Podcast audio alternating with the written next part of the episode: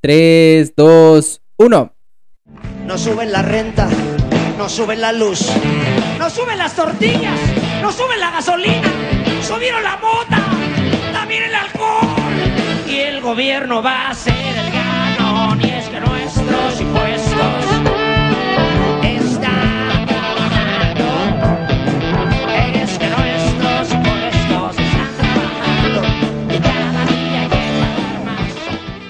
Hola a todos, bienvenidos a su podcast favorito, preferido, ¿qué piensas de? En esta ocasión, otra vez queremos pedirle disculpas a nuestro único fan. Ya llevamos, Cada podcast es lo mismo. pero es que nuestro único fan todo, todo el tiempo nos está diciendo, ¿y cuándo sacan el otro? Ni hemos sacado el que, el que ya está en el, En el horno. el que ya está en, en el que ya está en el horno y ya está preguntando sobre el otro y así. Es que eh, sí, ha sido difícil. Pero estuvimos enfermos la, Sí. la semana, las semanas O pasadas. sea, justo una disculpa porque no sé cómo se va a escuchar mi voz. Peor que siempre, pero todavía, ¿no? Como Sí, ahí un sí, ahí tenemos. No sabemos si fue COVID porque no nos hicimos la prueba, pero no se preocupen, no se preocupen, chavos. No estuvimos cerca de personas. y bueno, pues eh, en esta ocasión hablaremos de un tema que ha estado, eh, en boga. sí, ha estado trend, trending topic. Exacto. Es un trending topic en, en, en todos los, en todos nuestros círculos sociales. Exacto, sí, sí, sí. Muy bien dicho. Eh, y también es un tema que nos pidieron muchísimo por las redes sociales de por favor háblenlo, necesitamos información acerca de esto y pues quién help. mejor eh, para eh, decir algo a- al respecto que la experta en, En, finanzas. este podcast, ¿no? ¿Quién mejor en de estos dos? no había muchas opciones. ¿Quién mejor que la experta en finanzas, Stacy Olivo? Claro que no. Aquí voy a leer este un poco de, De su, su biografía.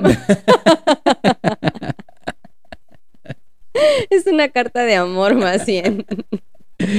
Bueno, qué bueno que no es necesario aquí. Y bueno, se preguntarán que, cuál es el tema eh, que puede ser que Stacy sea la experta en esto, en este, Oye, son muchos. en este tema. Hablaremos acerca de ya me dio miedo. el SAT. Ah, sí. Al final de este podcast ya sabrán qué es el SAT, que con la constancia de situación fiscal, Claro, que claro. todos andan corriendo por ella. Sí, ¿cómo? Eh, ¿Cómo, ¿Por cuándo, qué dónde? nos tenemos que dar de alta ante el SAT o Hacienda? Ajá, Todos estamos dados de alta en, eh, en Hacienda. ok.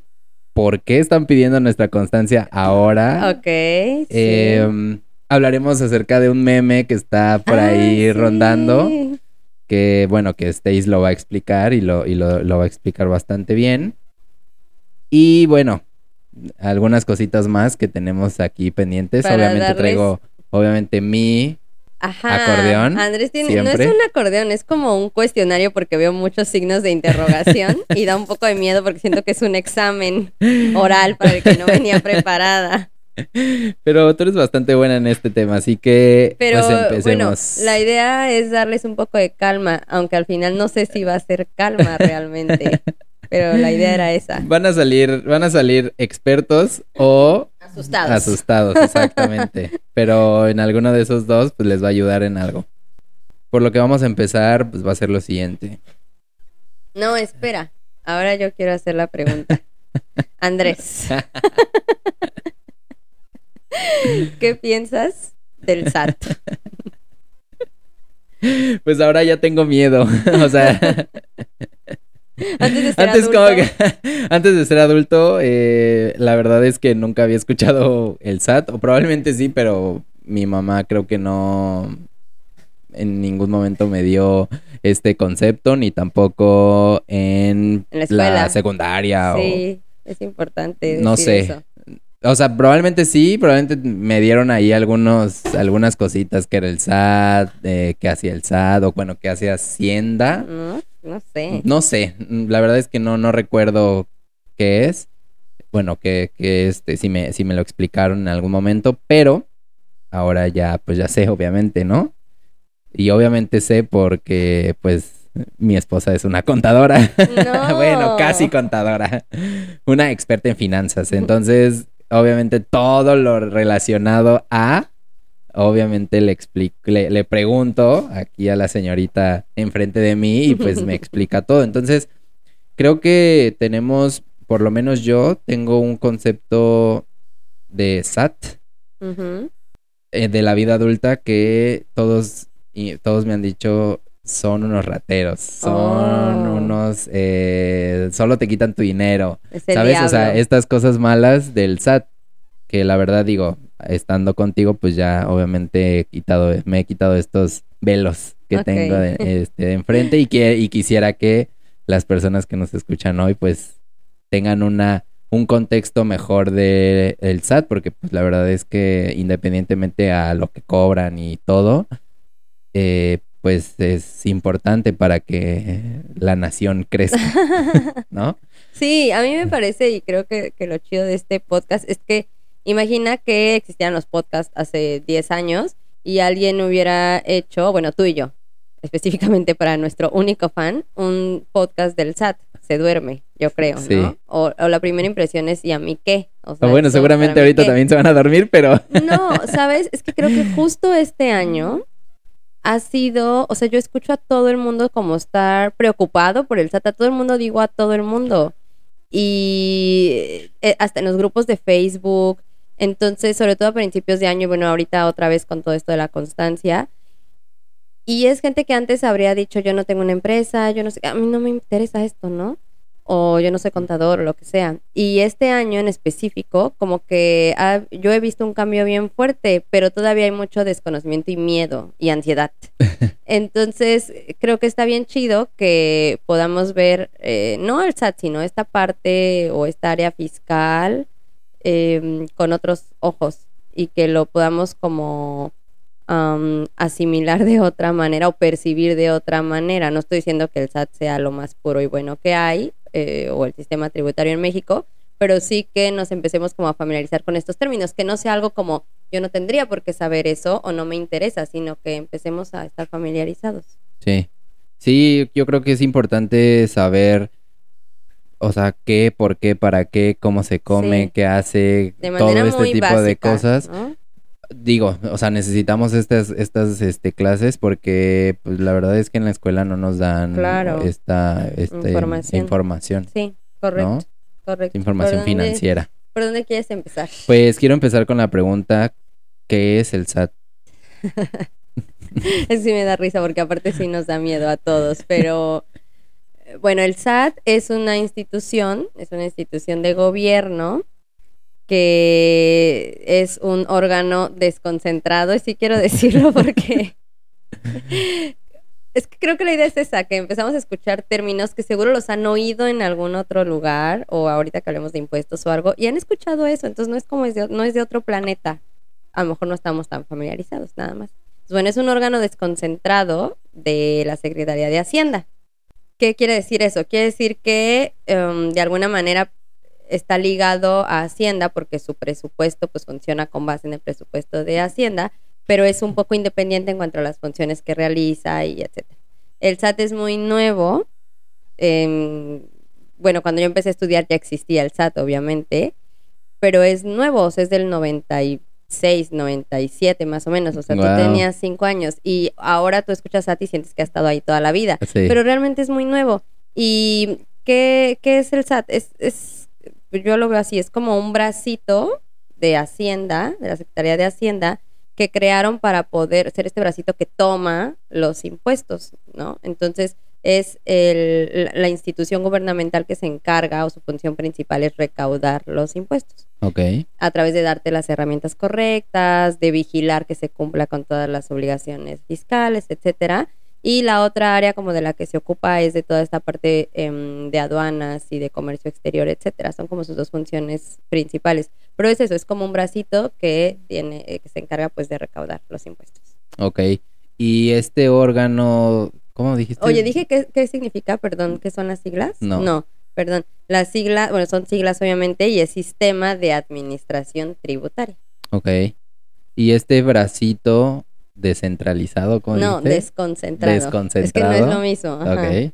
Este bracito desconcentrado de Hacienda, ¿por qué? Eh, o sea, tiene toda nuestra información. Ok. O sea, e- es este, es este bracito eh, de Hacienda que, al que tenemos que tenerle miedo. Pues sí. O sea, sí, porque no tenemos, eh, por, varias cosas, ¿no? Uno, porque no tenemos una cultura tributaria correcta en México. Como lo dijiste, en las escuelas no nos enseñan eso, ¿no? Al menos que estudies contabilidad o algo de economía, no sé, finanzas y te den una embarrada o administración. Pero no tenemos esta cultura. Entonces creo, y yo por, por la práctica, eh, creo que nadie queremos pagar impuestos, ¿no? O sea, hay una, la mentalidad es no pagues impuestos. Y entonces, como él se encarga de cobrarte esos impuestos, pues entonces le tienes miedo porque es algo que no quieres eh, que pase. No quieres pagar impuestos, ¿no? Desde, el- desde la persona más eh, con un negocio más pequeño hasta las empresas grandes. Y entonces por eso hay que tenerle miedo. Miedo sí me dan las auditorías del SAT. Eso es otra cosa y eso sí me dan favor. Pero no tal cual como al SAT. Ok. Ay, una disculpa. Ya. Quienes no- nuestro fan, nuestro único fan ya sabe que nuestra perrija está aquí con nosotros y eh, el hijo humano sí podemos este mandarlo a descansar un ratito porque lo hacemos en las madrugadas, pero a nuestra perrija no. No, bueno. Y la pregunta es, ¿solo los negocios pagan impuestos o todos pagamos impuestos? No todos pagamos impuestos. Sí, todos. Bueno, el, el eh, creo que es importante saber por qué tenemos que pagar impuestos, ¿no? Y no es porque el SAT se le ocurrió, no es el SAT realmente. Eso está en la Constitución en un artículo, eh, el 31. Siento que si no lo digo es como que mi maestro de legislación está como... "Ah", sí. bueno, ahí dice que todos los, los eh, ciudadanos mexicanos tenemos la obligación de contribuir con me acuerdo que dice como empieza como el gasto público y las eh, es como mm, ten- tienes que contribuir con el Estado. Y para qué contribuyes con el Estado pues para que él pueda realizar todos estos gastos. Y qué gastos son pues darte servicios no o sea luz agua eh, alumbrado público eh, hospitales de gobierno como les llamamos escuelas etcétera. Ok. Y este, mm, por eso es que tenemos que pagar impuestos y este Ahora, porcentaje de pago de impuestos se pone con base en el presupuesto que presenta la administración o cómo determinan el porcentaje del presupuesto. Yo sé que este es un, un tema más grande, pero es que igual y queremos entender un poco, bueno, yo por lo menos quiero entender un poco de dónde sale este porcentaje que se tiene que pagar. Bueno, eh, lo, lo voy a decir obviamente como bien general, porque si no nos vamos a aventar cinco horas y no tampoco es este una carrera, ¿verdad? Aquí de, de legislación fiscal, pero bueno, tú en, en el- la Constitución dice todos tienen que, todos los ciudadanos tienen que pagar impuestos, ¿ok? Ahorita les digo como por qué dije que sí pagamos impuestos todos. Bueno, y luego, ¿cómo saber qué impuestos vas a pagar? O cuánto vas a pagar de impuestos. Sí, hay, hay dos cosas que funcionan como el, el- el gobierno o las finanzas públicas funcionan como cualquier negocio, ¿no? Imaginen si ustedes tienen un negocio chiquitito o un negocio grande o han estado en una empresa, funcionan prácticamente de la misma manera. Para poder ejercer todos los gastos que, que, que necesitas para que tu negocio funcione, es decir, para que el gobierno preste todos los servicios, pues tiene que haber un presupuesto de egresos, ¿no? O de gastos. Tú dices, ah, pues de, hospitales me voy a gastar dos millones. Y para poderles dar eh, escuelas, bueno, en educación, en la SEP, me voy a gastar tanto. Y así, eh, perdón, empiezan a hacer todo el presupuesto de egresos. Con base en ese presupuesto, pues de algún lugar tienen que salir el dinero para eh, cubrir esos gastos. Entonces, pues hay una, igual una ley de ingresos.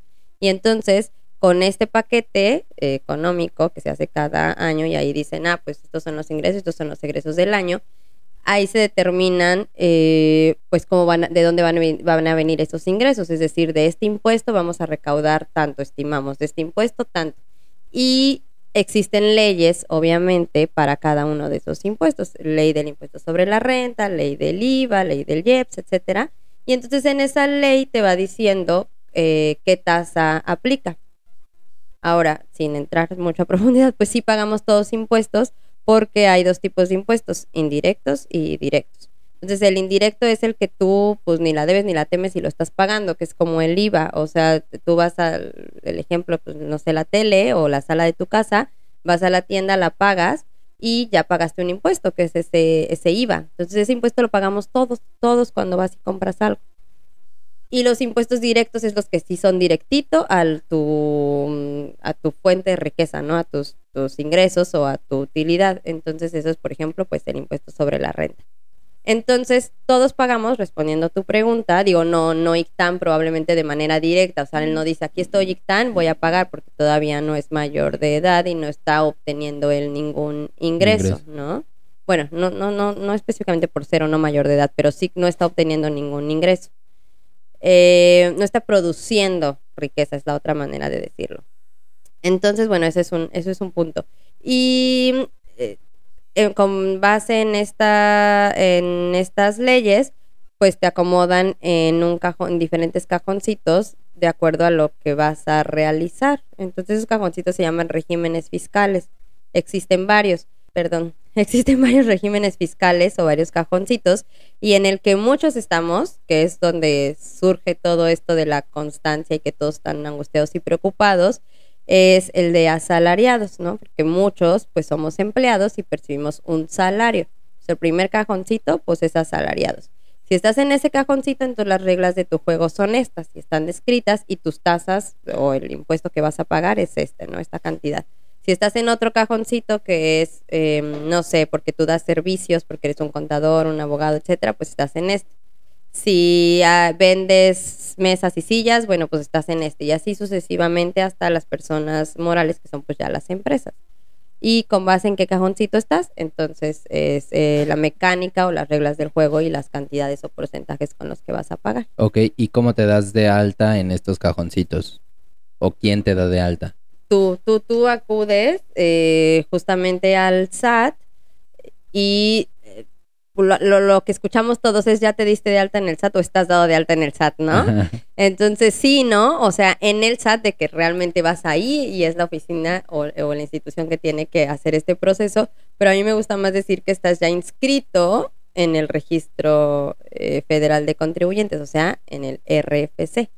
Y me gusta más porque realmente es que estás dentro de, este, de esta lista ya o de este registro. ¿Y mm, cómo te das de alta? Bueno, pues acudes ahí. Ya hay ciertos requisitos, ¿no? Llevar tu INE, tu comprobante de domicilio, bla, bla, bla, bla, bla. Y te registras en ese. Ahora, lo importante aquí que, que sí es bueno aclarar es que, por ejemplo, a partir de este año ya todos los, los eh, todas las personas al momento de cumplir 18 años ya tienen la obligación de ir a inscribirse en esa listita, ¿no? O sea, de obtener su registro federal de contribuyentes.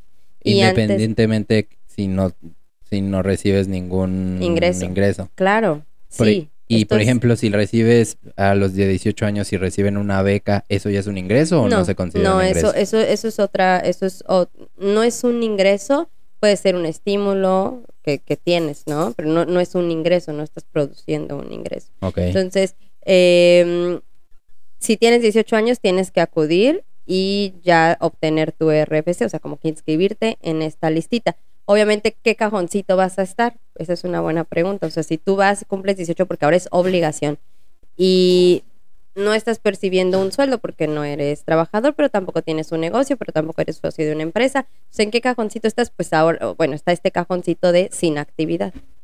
Entonces vas, te Oh. das de alta y no, no tienes ninguna actividad, pero mientras tanto ya, ya estás en ese patrón, en ese padrón, perdón, en esa lista. Y pues, sí, pues ya todos debemos de estar ahí. Ok. Espérenme un momento. Vamos a revisar estas chicas. Cosa seria. Ok, ya estamos de regreso. Una disculpa después de esta, esta parada técnica.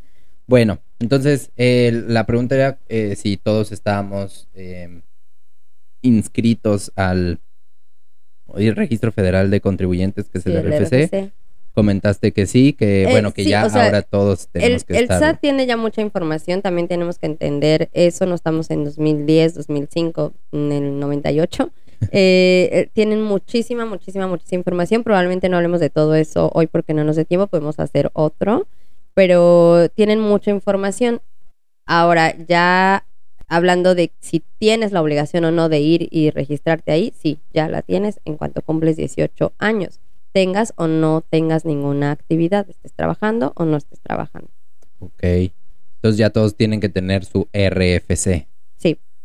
Ok. Y vamos por qué es la constancia de situación Sí. fiscal que todos están pidiendo en el trabajo y que todos están ya volviendo locos sé, por esta todos se están constancia. volviendo locos. Hay una este, psicosis colectiva sobre la constancia. Eh, Pero creo que se va a ir calmando. O sea, junio es como psh, se volvieron locos y poco a poco va a ir bajando. Pero bueno, ¿qué es la constancia? Eh, es un documento, no, es más allá que eso, es un documento que justo, y, y, pues no hay otra manera de contestar más que siendo redundantes, pues que muestra cuál es tu situación fiscal. Es decir, tiene datos, datos como tu nombre completo, tu RFC, tu CURP, tu domicilio fiscal, o sea, el que reportaste ante el SAT, justamente en qué cajoncito de estos que mencioné estás eh, ubicado, puedes estar en más de uno, no, no, no, de- no son excluyentes, en más de uno, y qué actividad es la que realizas específicamente, digamos que como que cuál es tu giro, ¿no? Y si estás activo, inactivo, etcétera. Entonces, esa información lo le- leí en algún lugar y me gustó ese término, eh, esa analogía, es como tu acta de nacimiento fiscal. Entonces, es un al, al decir es tu acta de nacimiento, todos tenemos un acta de nacimiento por el simple hecho de existir, ¿no? Por el simple hecho de existir ya necesitas tener un acta de nacimiento fiscal, te guste o no te guste, porque ahí eh, yo, yo, o sea, me percibo y hay mucho esto de eh, que te decía, si no veo al SAT y él no me ve y no nos vemos, ni existe, ni existo, y, ni, ni todos amigos, como siempre, ¿no? Y no funciona así, como de que si me escondo no pasa nada, o lo que me decían muchos es que voy a tener esta constancia y entonces ya el SAT ya me vio, ¿no? Y ya me detectó y ya, ya, y todos bien asustados. Los millones que tengo en el banco. Ajá, aparte, o sea, relájense, no, no pasa nada. Entonces, eh, es tu acta de nacimiento fiscal, pues ahí está todo, toda la información y debemos tenerla, por tenerla no te va a pasar nada. Entonces, es, es, es eso. Es importante tenerla.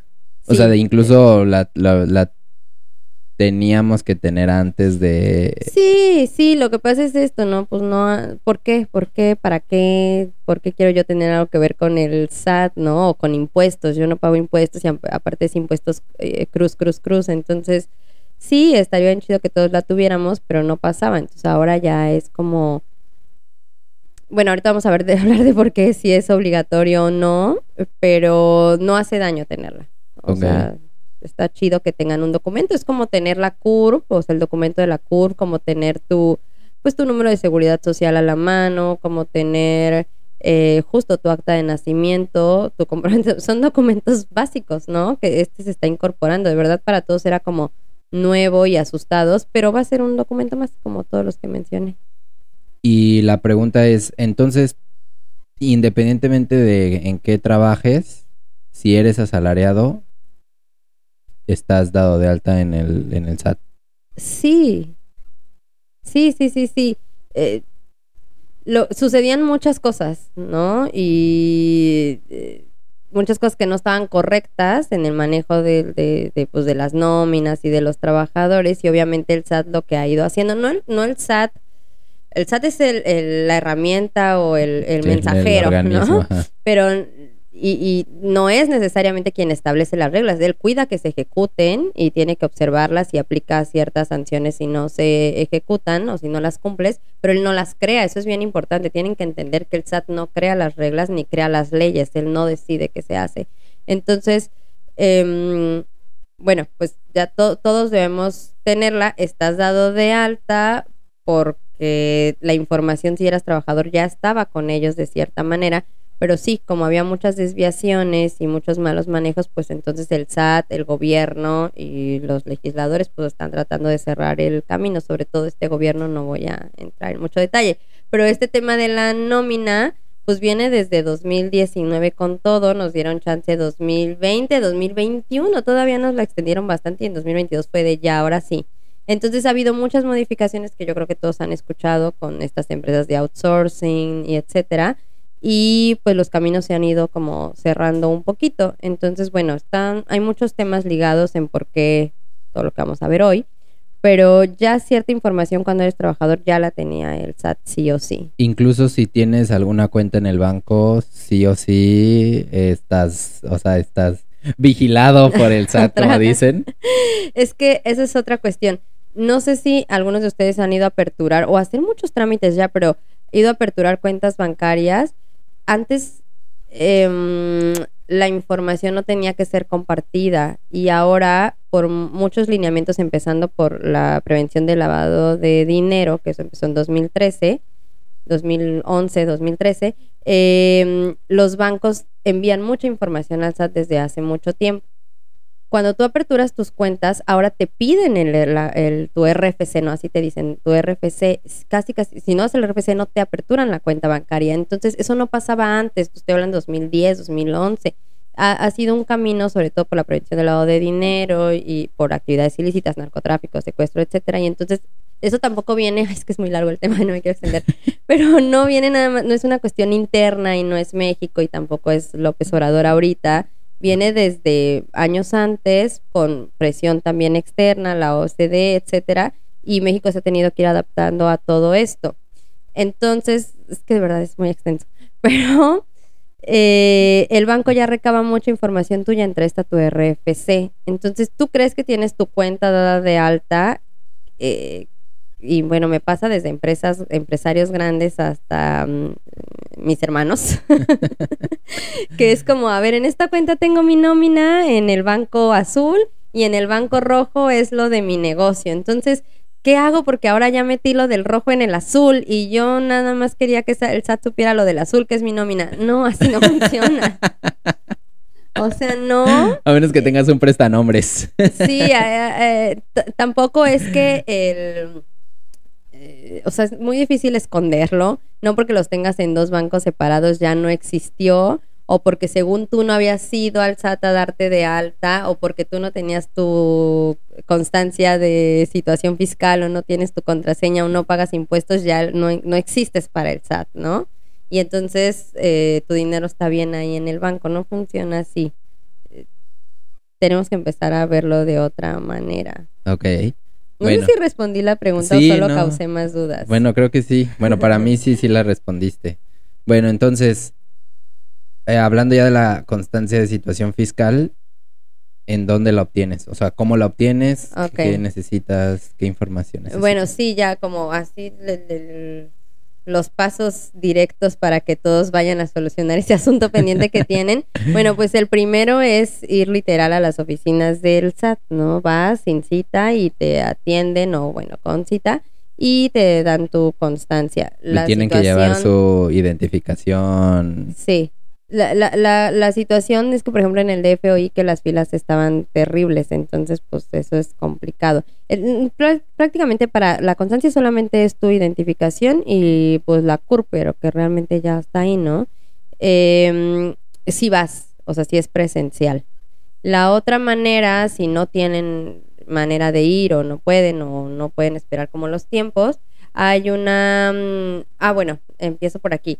Eh, la manera más fácil, la más cómoda y práctica, pues es tener tu contraseña del SAT y con esa contraseña entras a la página y la bajas en dos minutos. Y es un PDF y listo, se acabó el problema. La situación es que del 90, eh, o sea, el 98% de la gente que me pregunta o que quiere su constancia no tiene su contraseña. Claro, ¿quién tiene su contraseña? Allá voy. Solo tú. No.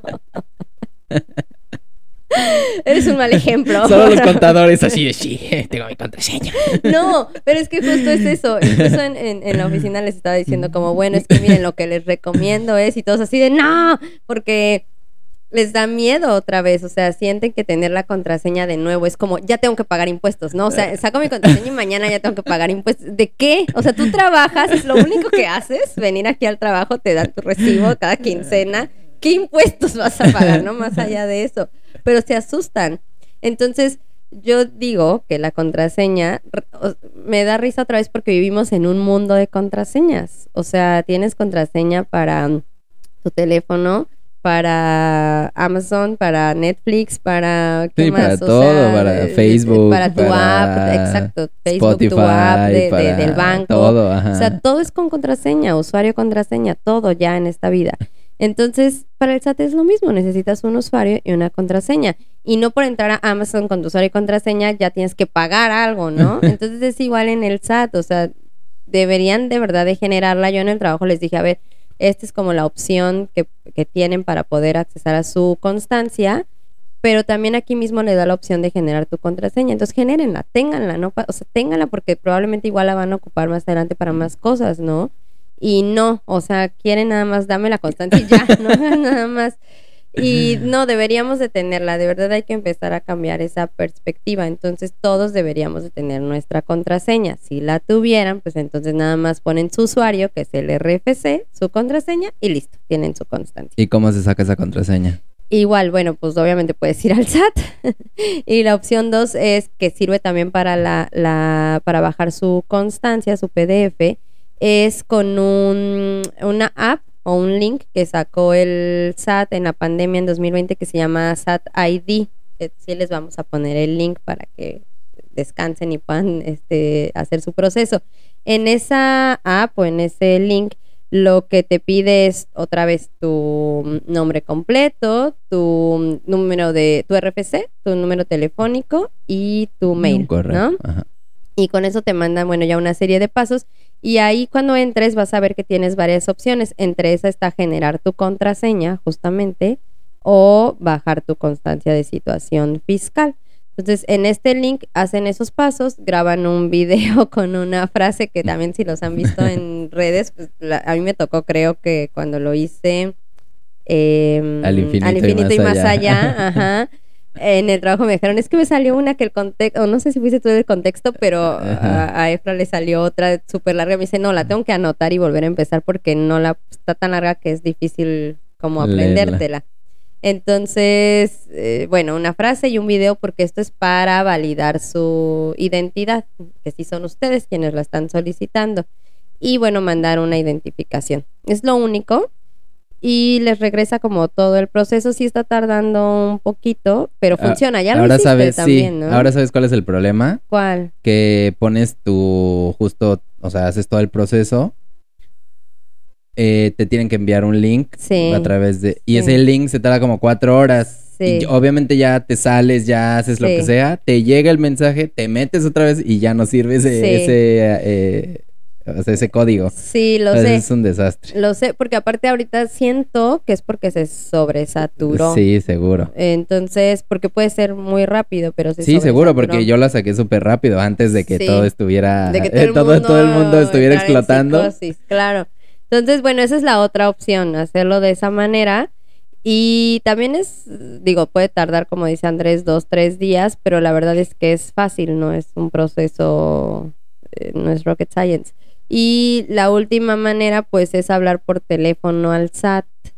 Literal, hablas eh, y te y ya ahí te mandan la contraseña un mail. La única situación es que si lo del ID es tardado y las filas en el SAT son tardadas, que entre entra la llamada como en el radio, ¿sabes? Que entraba, pero para que ya te atiendan está cañón. Entonces, lo que tengan más paciencia de hacer, nada más, pues esas son las opciones.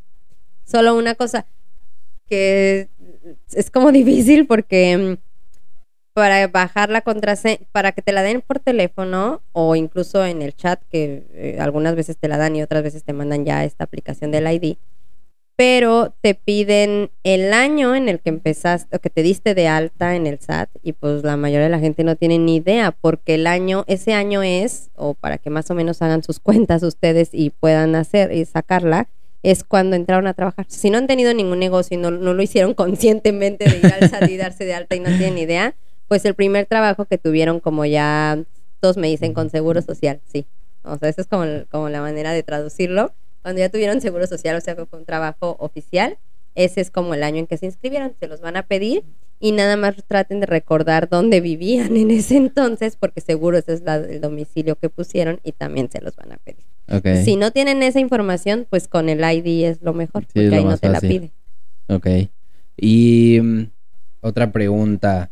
¿Qué piensas de las papelerías que cobran 300 pesos por sacar tu RFC. Tu estoy perdiendo mucho fiscal. dinero. que estoy perdiendo dinero, pero esto es de siempre, ¿no? De La CURP, lo del certificado del COVID. Pues vayan y háganlo, sí, es la solución. Es que fue un boom, o sea, en verdad. Sí. En verdad veía así en los, en los, este, en las papelerías. 150 Constancia de me dijeron a fiscal, mí. 150, sí. Más barato. 150, constancia de situación fiscal. Sí, no claro. manches, 150 por es meter un buen, tus- pero bueno, a veces para mucha gente es lo más fácil, ¿no? Sí, claro. Ok, perfecto. Entonces, bueno, ahora bien, vamos hacia la parte de por qué están pidiendo esta, ahora, por qué están pidiendo esta constancia de situación fiscal y vamos al meme, En O sea, el trabajo, ajá, vamos ¿por qué al meme. Creo que tenía al famosísimo aquí. meme que Bueno, este, este meme me da un buen de risa, pero se los vamos a poner en las redes. sí, pero lo, lo voy a decir rápido. O sea, yo soy el SAT y tú. El SAT dice, necesito tu constancia de situación fiscal. ¿Y en dónde la obtengo? Yo te la tengo que dar. ¿Y luego qué hago con la constancia? Me la tienes que entregar. Pero si tú ya la tienes, ¿por qué te tengo que entregar esto? Porque tú me la tienes que pedir y tú me la tienes que dar. y si no me la traes. Y si no me la traes, no te van a pagar. Bueno, es que es como uno de mil memes que estuvieron circulando, o como el de Spider. el de Spidey, ajá, el de Multiverse. Entonces, yo, yo vi circular los memes y muchas quejas de, o sea, como, ¿por qué el SAT está pidiendo la constancia que él tiene y yo se la tengo que dar para que no, bla, bla, bla, bla, bla", ¿no? Y no, no funciona así. Pero ¿por qué se las están pidiendo? Ok, en, todos han escuchado de CFDI o facturas electrónicas, ¿no? Porque las ven en todos lados, hasta si van a la papelería o al Home Depot o hacen factura, ahí la, ya las conocen. Bueno, para 2022 otra vez hubo muchísimos cambios, cambiaron de versión, así como cambia de versión su mm, iOS o no sé, lo que ustedes tengan que son versiones, pues esto también cambió. Y entre estos cambios, eh, la ley o la resolución nos pidió eh, que ahora las facturas o los comprobantes electrónicos o fiscales, que son los recibos de nómina, a eso voy, o sea, tanto las facturas como los recibos de nómina son comprobantes eh, fiscales. Y esos comprobantes deben de tener ciertos requisitos que ya tenían antes, pero bueno, nos especificaron ahora. Eh, cuando te den tu recibo de nómina, ese recibo de nómina debe decir tu nombre, tu Q, bueno, perdón, tu no, tu nombre, tu RFC y tu código postal, tanto de la- del patrón o del emisor como de quien lo está recibiendo. Nada más que especificaron que tiene que aparecer tal como está en tu constancia de sitio o en tu cédula fiscal.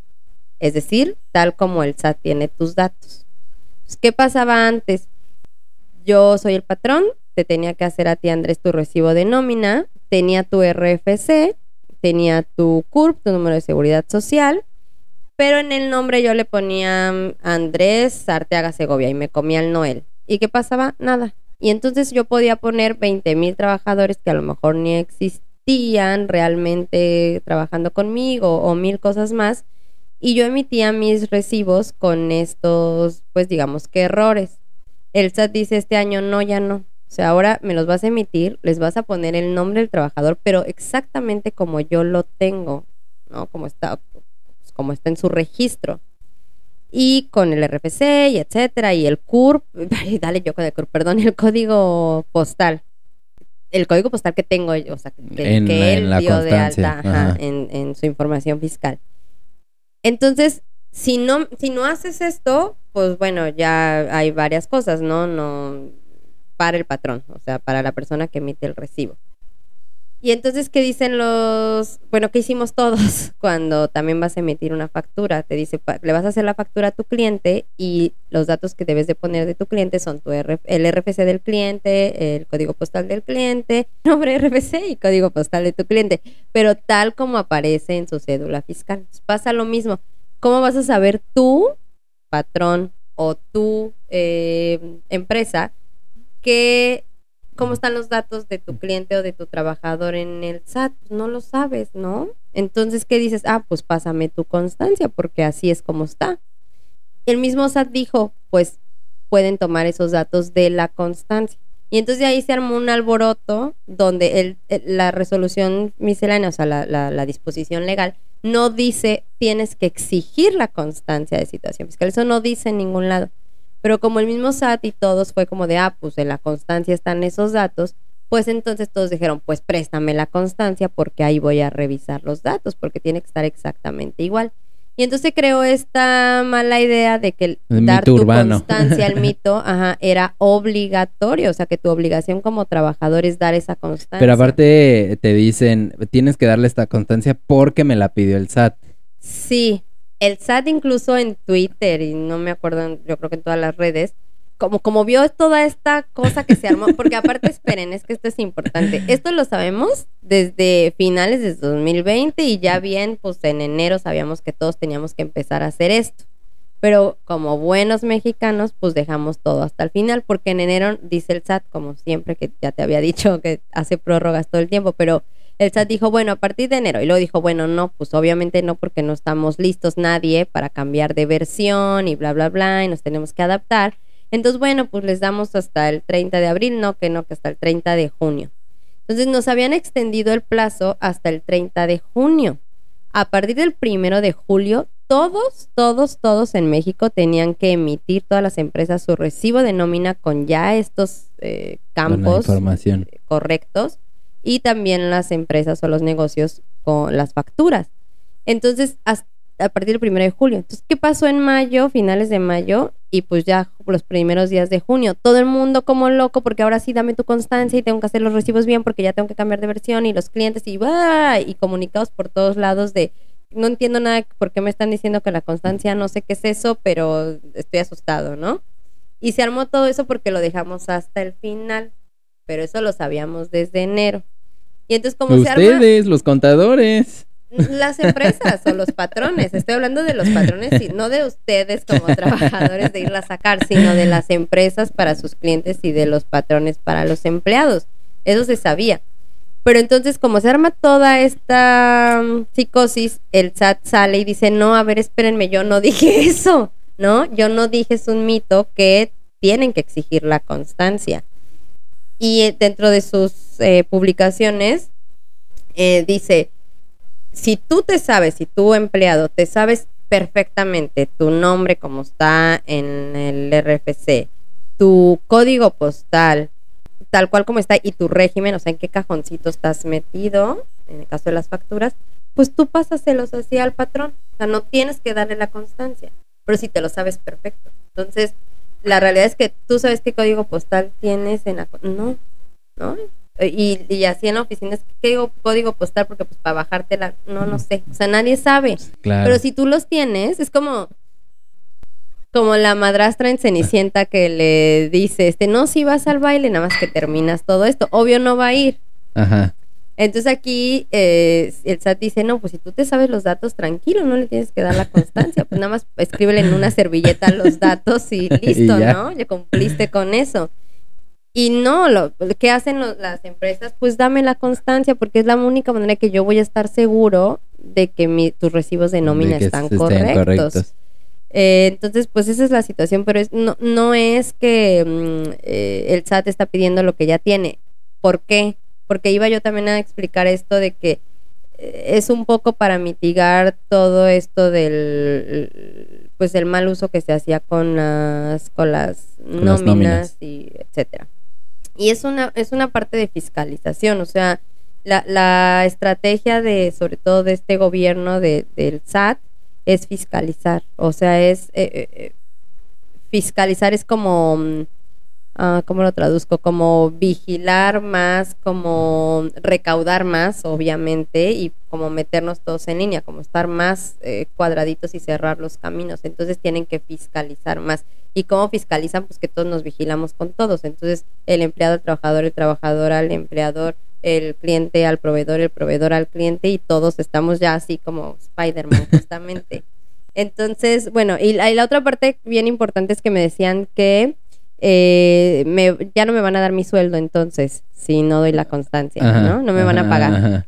Y no, no tampoco. O sea, no. eh, eh, aparte es ilegal. O sea, es, no, no pueden deducir nada de tu sueldo. No, no, es- no te pueden retener tu sueldo. Eso es ilegal. Más que por pensión alimenticia, tu descuento de Infonavit o estas cosas, pero o que te haya prestado el patrón dinero y te lo tienen que descontar. Pero son como los únicos conceptos. No te pueden quitar ni retener tu dinero por nada. Y la obligación de emitir los recibos de nómina con estos datos es del patrón, Patrón. no del trabajador. Entonces no pueden, como no hay una, no hay una consecuencia a que, a que no se emitan de esta manera. Entonces, a- tranquilos, a nadie le van a dejar de pagar, no te pueden quitar tu sueldo, no te van a despedir. Todos los no. patrones, todos los patrones viéndote así. No, pero sí tienen que cumplir, o sea, compran con esta parte suya de pues entregar su documentación. Otra vez no les va, entiendo lo engorroso, ¿no? De tener que ir en caso que se tienen que formar o, o los minutos o media hora que te va a tardar hacerlo con el ID porque tienes que estar al pendiente o el seguimiento de dos, tres días o llamar al teléfono y estar tres horas ahí. Pero bueno, cumplan con esa, con Sí, esa parte. Sí. Ok. Y eh, escuché que dieron un plazo, como Ah, dices, hasta enero del 2023. ¿Eso qué Sí. significa? Ah. Tenemos hasta el 2023 para entregar nuestra constancia. Eh, ¿Qué va a pasar? ¿Qué, qué significa esto? Bueno, pues lo que les decía es eso, el SAT dijo en enero, en enero que no estamos listos y entonces dijo, bueno, pues nos vamos a, ya al final hasta el 30 de junio, ¿no?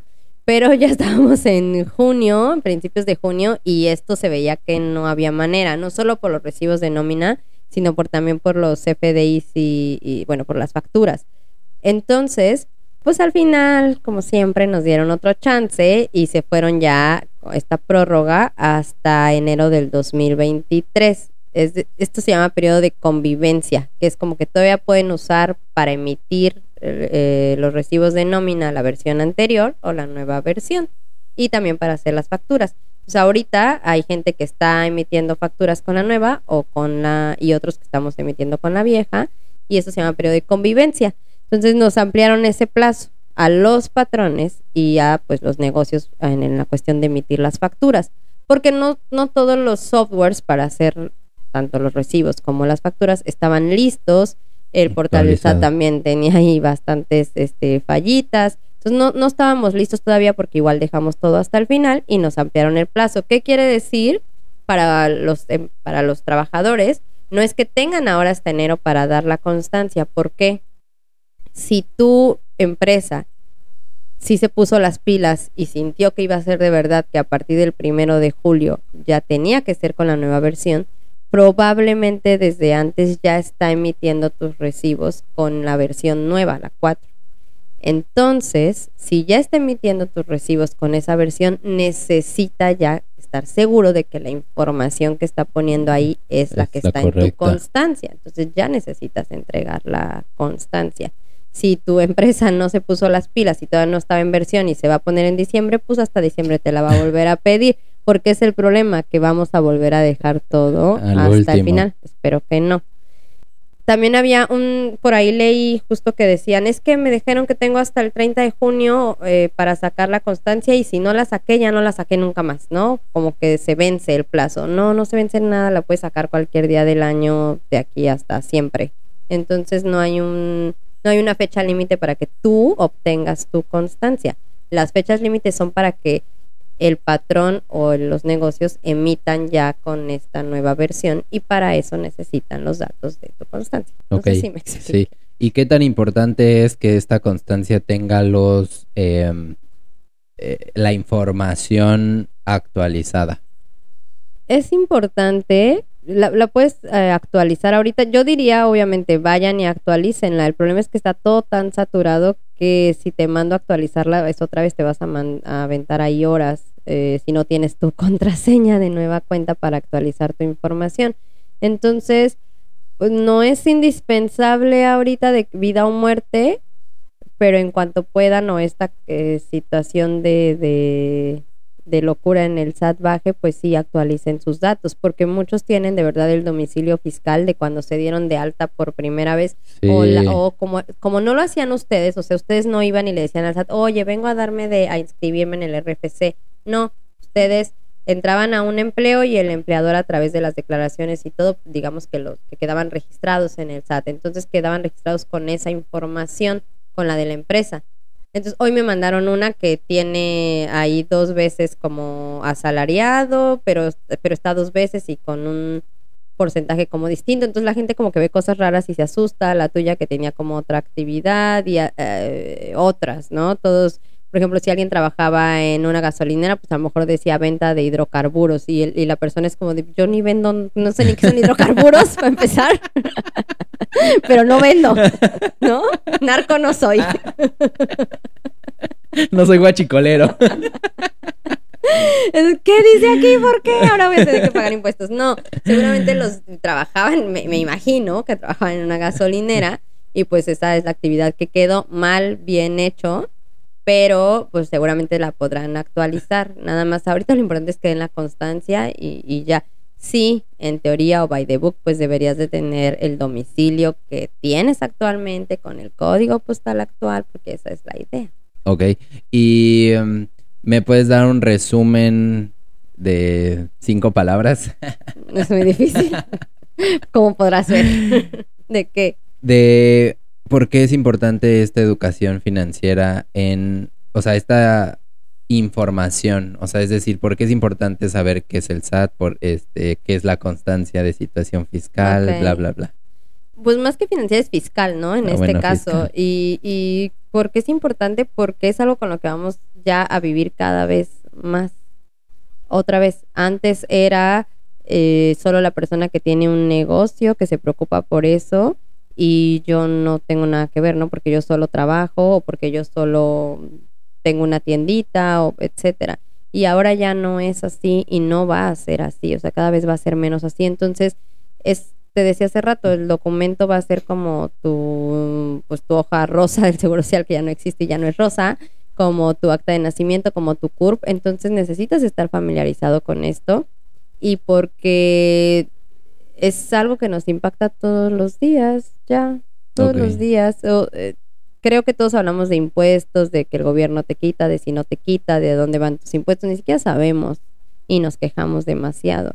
Entonces está bien quejarse, pero nada más que con más información, ¿no? Ajá. Entonces creo que es bien importante, sí, sí deberíamos eh, tener unas clases básicas de esto, por qué pagamos impuestos, qué se hace con los impuestos, para dónde o eh, a través de quién se recaudan los impuestos, cómo tengo que pagarlos. Yo escuchaba antes, ¿no? Este, esta, este mito de mi contador se robó mis, lo de mis impuestos o algo así. Y probablemente antes era mucho más fácil porque literal le dabas el dinero al contador y el contador iba y hacía como que los pagaba y no los pagaba.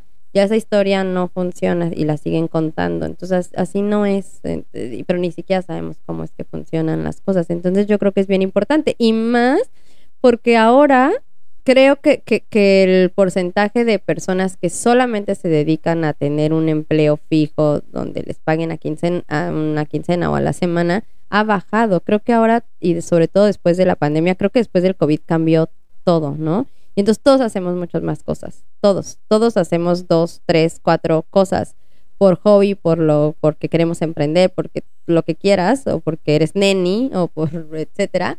Pero todos hacemos muchas cosas y todo eso nos va, nos va a permear en algún momento. Entonces deberíamos de saber. Y no, no- a nosotros nos pasa, estamos en una zona turística eh, tenemos muchos, por ejemplo, extranjeros que compran su casa aquí o gente de otro estado que vienen a comprar la casa o el departamento solo para rentar y en ese momento ya tienen algo que ver con el SAT y los impuestos porque han cambiado muchas cosas, ¿no? Porque ahora a través de Airbnb, que, que si tú tienes una casa como nosotros en Mérida y la quieres rentar a través de Airbnb, imaginemos que nada más eres empleado, no tienes ninguna empresa, no haces ningún otro negocio, pero tienes tu casa y la vas a, entrar, a rentar a través de Airbnb, es todo lo que haces.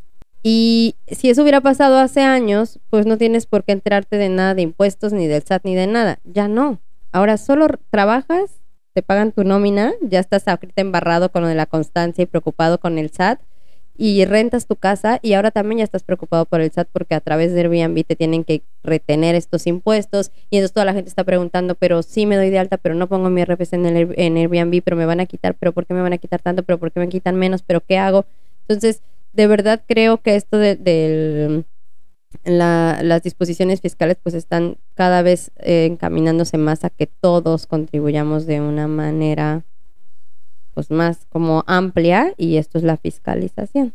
Ok, ok. Eh, um, y ya por último, ¿le tengo que tener miedo al SAT? Si no estás haciendo las cosas bien, sí. Pero es que es a ti mismo, ¿no? O sea, pues es a ti mismo, porque lo, tengo una persona cercana que, que decía, cuando se hacen o se hacían todas estas estrategias para los trabajadores, para pues pagar menos impuestos o, o disminuir la carga social por los impuestos de los trabajadores, eh, les decía como a los directivos, a ver, pues aquí está la estrategia y entonces te vas a ahorrar tanto. Pero ese dinero que te vas a ahorrar, yo te recomiendo que no te lo gastes, porque la estrategia no está 100% blindada, nunca, ¿no?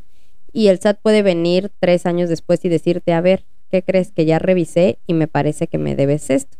Y por cualquier contingencia, pues tienes este guardadito que según te ahorraste y con eso vas a cubrir el riesgo que, que corriste estos tres años. Estás corriendo un riesgo y debes de tener el dinero para afrontarlo.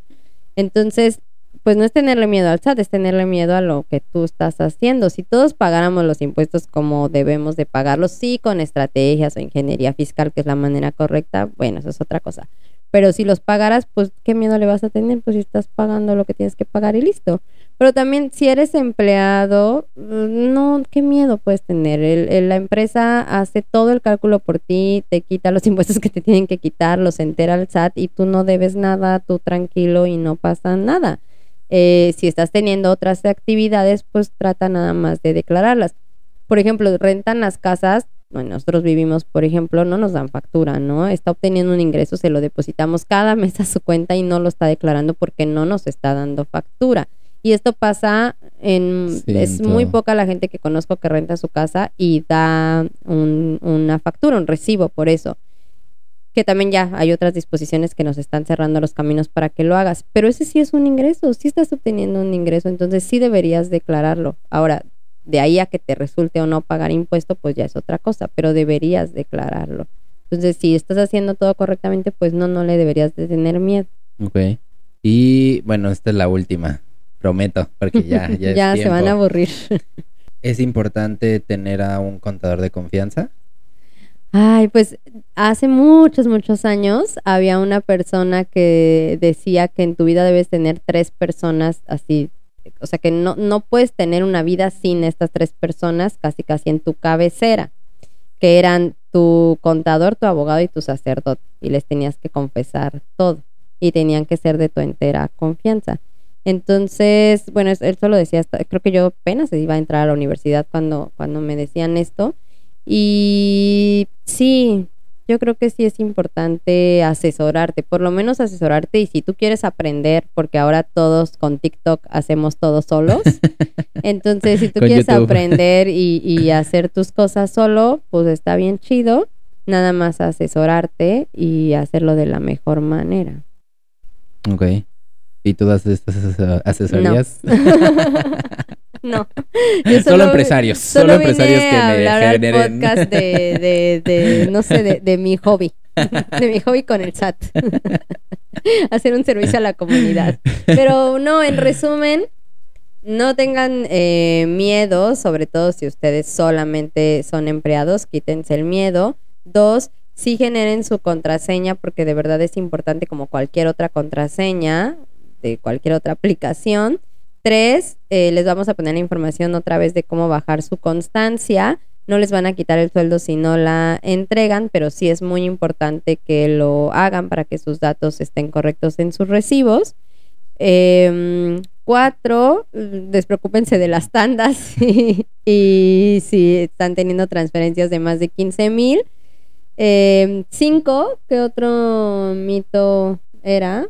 Eh, las nenis que... Ah, las nenis. Pues bueno, ya yo creo que el otro año nos vamos a sentar y algo diferente habrá, pero pues ahorita no es como que, que el SAT las tenga así súper, súper en la mira. Hoy, junio del 2022, probablemente les esté hablando diferente a principios del, del otro año.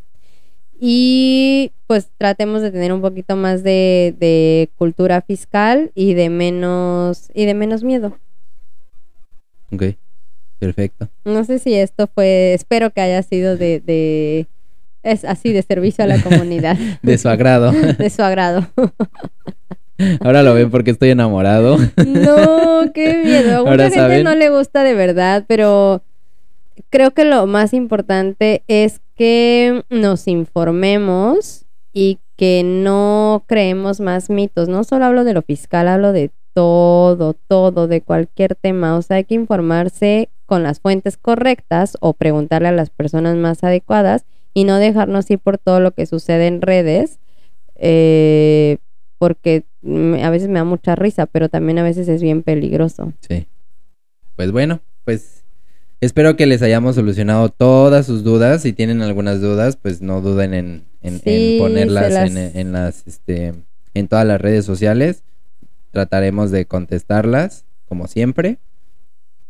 Em, si tienen alguna duda, pregunta, sugerencia, aclaración, bla, bla, bla, no lo pongan en WhatsApp.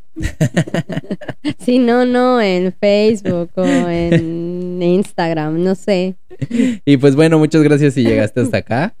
Eh, espero que en verdad, otra vez lo voy a decir, espero que esta información te sirva y que saques tu constancia, tu, tu constancia de situación fiscal pronto. y muy fácil. Y si no, cobramos 200 pesos. Ah, tú, tú le cobras 200. Van a ir a los de 150. No los hago ir, solo me mandan un mensaje y ya. No, no es cierto, pero cualquier duda de verdad, con mucho gusto les ayudamos. Pues Los confundimos gracias. más como pudieron ver. Pues muchas gracias y nos vemos a la próxima. Bye.